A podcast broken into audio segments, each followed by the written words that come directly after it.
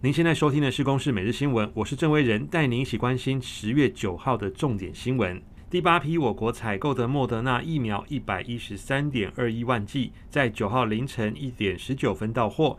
这批疫苗由华航 CI 五二四五航班从美国亚特兰大国际机场起运，中途停安克拉之后，再飞抵桃园机场。本批疫苗效期到二零二二年三月二号。国内疫情部分，八号新增十二例境外移入，本土个案连九天加零，不过新增一例死亡病例。